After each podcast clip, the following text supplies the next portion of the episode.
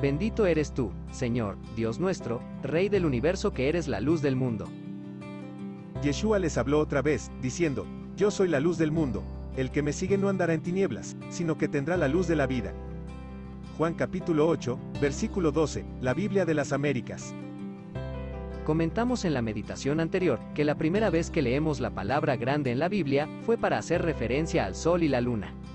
Muchos años más tarde, vemos a Juan siendo testigo de una de las declaraciones de Yeshua. Yeshua se presentó como la luz del mundo, la misma luz que el profeta Isaías predijo cuando mencionó que el pueblo que anda en tinieblas vería una gran luz, especialmente a los que habitan en la tierra oscura.